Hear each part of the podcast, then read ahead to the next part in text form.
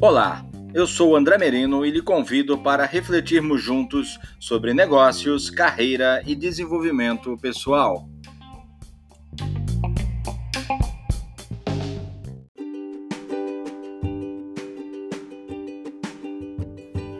Atendimento versus encantamento de clientes.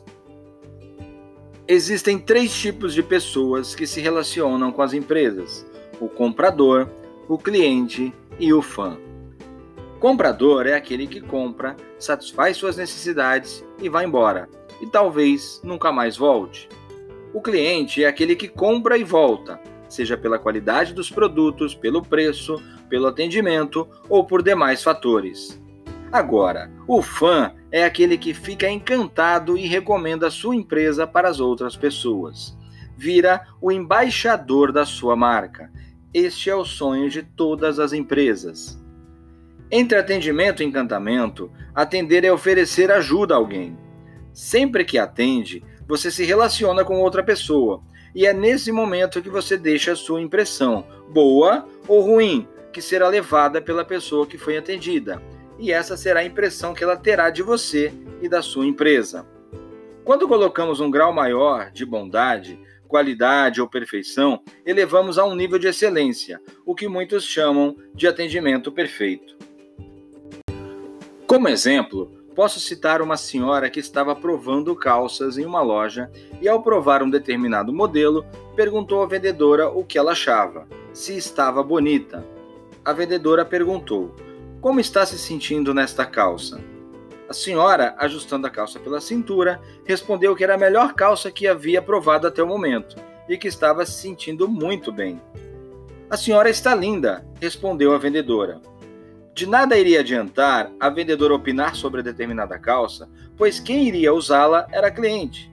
Desta forma, quem tem que achar se está bom ou não é a própria cliente, e a vendedora citada percebeu isso, deixando a cliente extremamente feliz. Agora, o encantamento vai muito além de atender as expectativas do cliente, até porque simplesmente atendê-las qualquer um pode fazer. Encantar é superar as expectativas, é dar ao cliente o que ele não espera, é fazer o cliente achar que a solução foi feita para ele, criando um vínculo emocional deixando-o paralisado com o resultado, chegando ao esperado momento uau. Para que você possa superar as expectativas do cliente, é necessário entender as suas necessidades. Quantas vezes fomos induzidos a comprar algo porque o vendedor achava que, na opinião dele, era o melhor produto? Resultado: ficamos frustrados com a compra. O cliente compra pelos motivos dele e não pelos seus.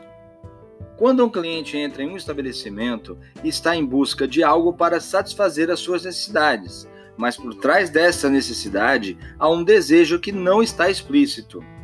Necessidade é o que ele precisa ter e desejo é o que ele gostaria de ter. Imagine um cliente que, após um excelente final de semana no resort, retornando para casa, percebe que esqueceu o carregador do seu celular no quarto em que ficou hospedado. No dia seguinte, pensou em ligar para o resort, mas antes disso, foi surpreendido em casa com uma entrega expressa de um pacote, além de um bilhete, assinado pelo gerente do hotel, que dizia: Tenho certeza de que isso lhe é importante, e para garantir, enviei um carregador extra para o seu celular. Uau! Surpreender o seu cliente, superando as suas expectativas, é que gera encantamento. Te faço uma pergunta você conhece as necessidades e os desejos dos seus clientes? Pense nisso.